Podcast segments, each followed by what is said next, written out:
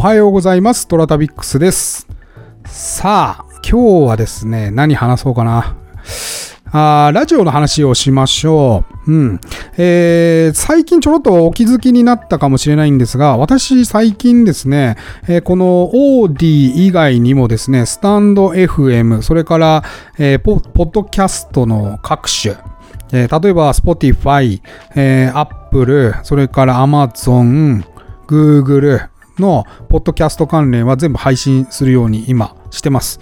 うん。だから OD のみならず全部に対して毎朝更新をかけてるんですけれども、まあその関係でですね、いろいろな人のラジオを聞くようになりました。うん。OD の人はよく聞いてたんですけど、他のそのメディアでどんなこと話してんのかなっていうことを聞いて回ってるんですけど、っぱね、面白い人と面白くない人が分かってきたんですよね。うん。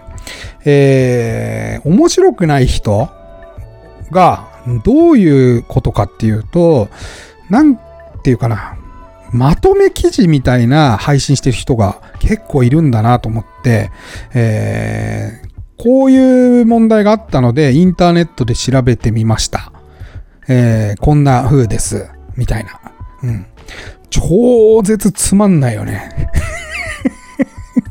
いや、俺は超絶つまんないなと思って、その、なんか調べてみましたみたいなのを話されて、で、えー私はこう思います、僕はこう思いますみたいな、俺はこう思うみたいな話とかって、超絶つまんないなと思って。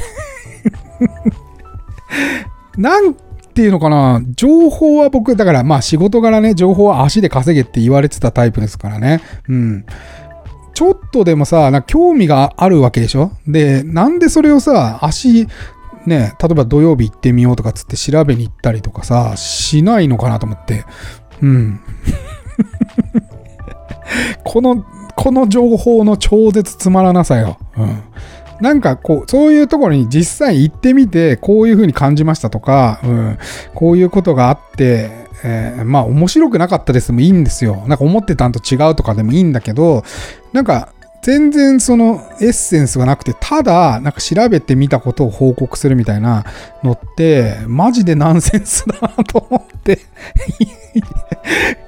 そう。だからそれ系のラジオは面白くないなってすごい、あの、いろいろな方のやつを拝聴させていただいてですね、思いましたね。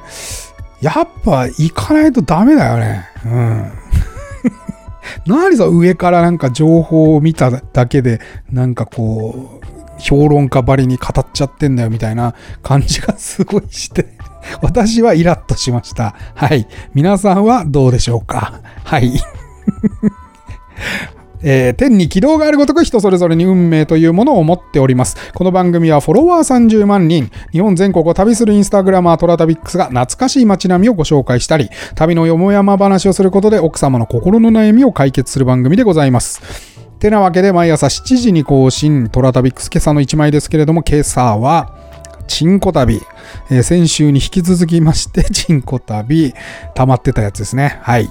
えー長野県の、これは確か上田だったと思うんですけど、男石神社になります。うん。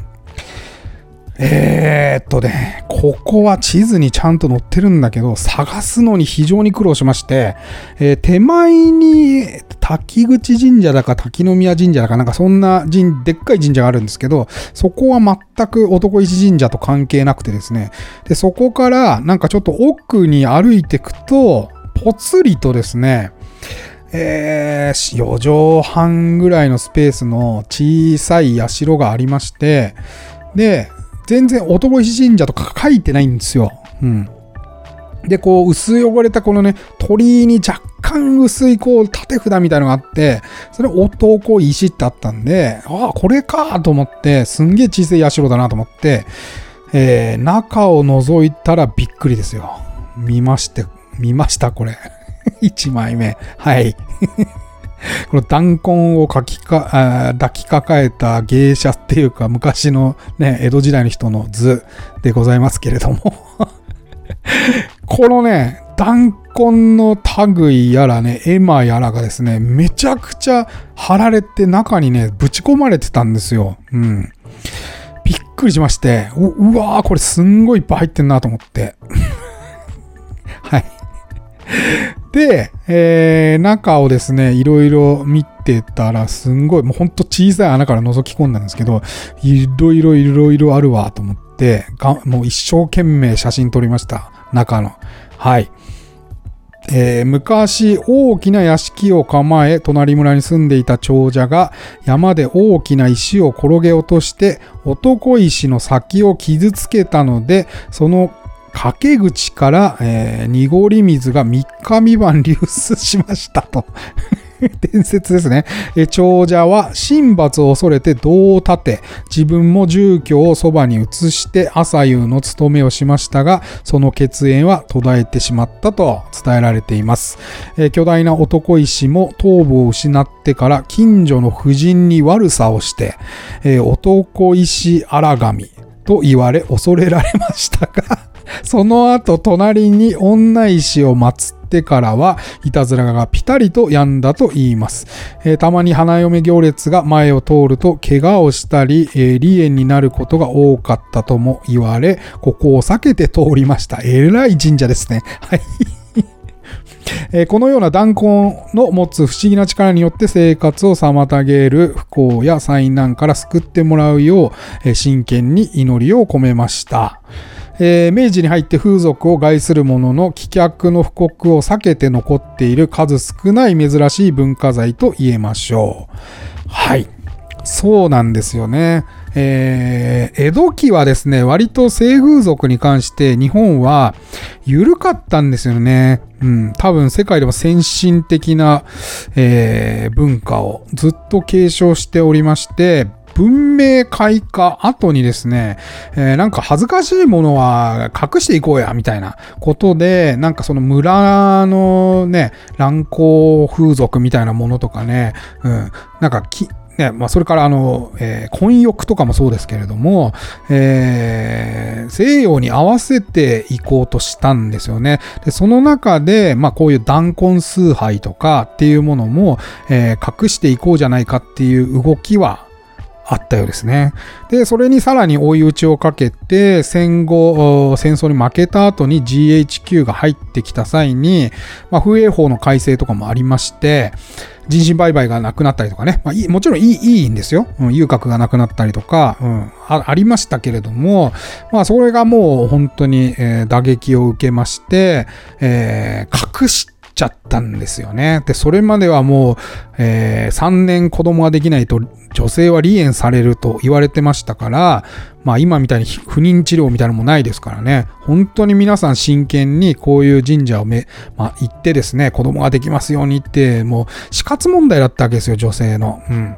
だこれをね、今隠しちゃってるっていうのはかなり、あの、私としては、なんか納得いかないなっていうのと、なんかこれを面白がれない日本人もすごく嫌だなって 実は思ってます。うん。だって面白いじゃん、こんなの。あの、ね あんまり他の国、まあどうなんだろうね、他の国の人に聞いてみたけど、あんまりこういう、まあ、ヨーロッパの人とかあんま聞かないね。うん。だからなんか独特の文化だと思うんだけど、うん。やっぱこういうのをちょっと避ける傾向は嫌だなと思いつつ、頑張って今日は投稿しました。これ、あの、赤番食らわないことを願います。あの、赤番食らっちゃったら皆さん、あの、えっ、ー、と、トラダウィックスさん悪くないって、あの、インスタに送ってくださいね。はい。てなわけで、えー、長野県の男石神社の写真でございました。はい。えー、というわけで今日は、聞き耳東北つや話でございますね。つや造詞。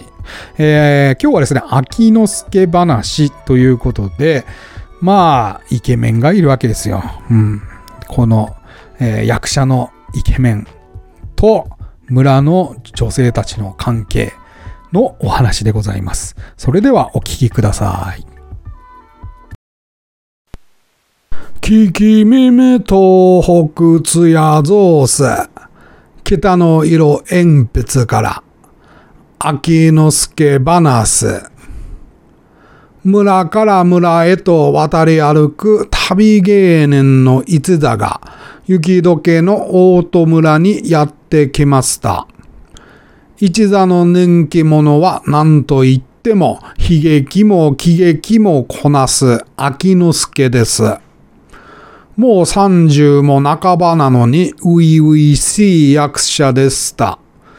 目の玉がくりっくりっと大きく、よく動くばかりか、どこか優しさが秘められています。村の女房や娘たちは、そんな秋之助がたまらなく好ますく思われるらしく、春になると必ずやってくる一座を待つ焦がれるのでした。今年の出すものは悲劇と喜劇と混れ合ったようなもので、子供が見ても、お年寄りが見ても面白く見られるのです。スバイが跳ねた後、秋之助はスバイ小屋にしつらえた風呂に入り、化粧を落とす。ゆっくり地酒を味わうのでした。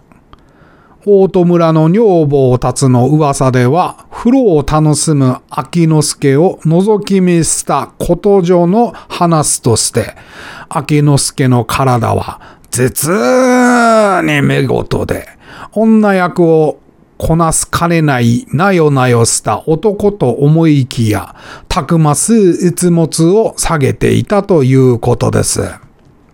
そんなわけで、村の女房たちは密かね、一度秋之助に抱かれてみたいものと思っていました。まあ、無理もないことですよ。何しろ村の男と来たら三十に手が届く頃にはもうよれよれした年寄り詰めた格好になるものですから。秋之助は秋之助で、どなたでも後腐れがないのであるなら、いつでもやらさせていただきます。というふうに、おおらかなものでした。事後に、ごっつぁんです。と言ったとか言わないとか。大戸村一番のつらつけなすの若子家の初が、風呂に入っている秋之助のところに裾をからげて忍び込んでいきました。一回でいいすから入れて。目玉が飛び出るほど驚いた秋之助でしたが、そこは役者さん。少しも騒がず、一物をすごきながら言いました。面白おかしく入れますか？それとも秘伝風に入れますか？初はどっつもと言います。こうして、スバイ小屋の風呂場から、泣いたり笑ったりの秋之助の名演の声が、初の声とともにあたりに轟いたのでした。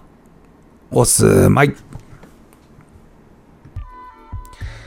はい、いいですね。こういろいろ聞こえてきてね。すごく、こう、この話僕好きです。なんか牧歌的というか なんかいろいろ、周りに気を使うというかうん、なんか面白いよね、この人間模様が。あの、すごく私は好きです。はい。あのー、そろそろ東北津屋造紙、あの、北の色鉛筆なんですけど、北の色鉛筆、あと3話ぐらいで終わりかな。うん。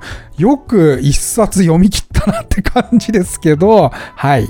えー、まだまだ実はあの、もう本はたくさんありましてですね、はい。えー、まだ東北版が残ってまして、次の東北版はですね、北のエロチカでございます。うん。聞き耳東北津屋造紙北のエロチカ編も、えー、お楽しみにしていらっしゃってください。えー、多分10月頃かな、配信開始は。はい。はい。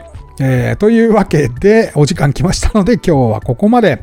えー、トロタビックスは皆様からのお便りをお待ちしております。はい。えー、今週のインタビューの感想でもよろしいですし、それからまあ、前段で話してる内容でも構いません。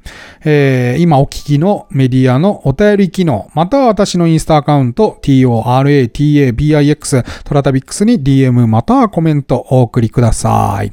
それでは、いってらっしゃい。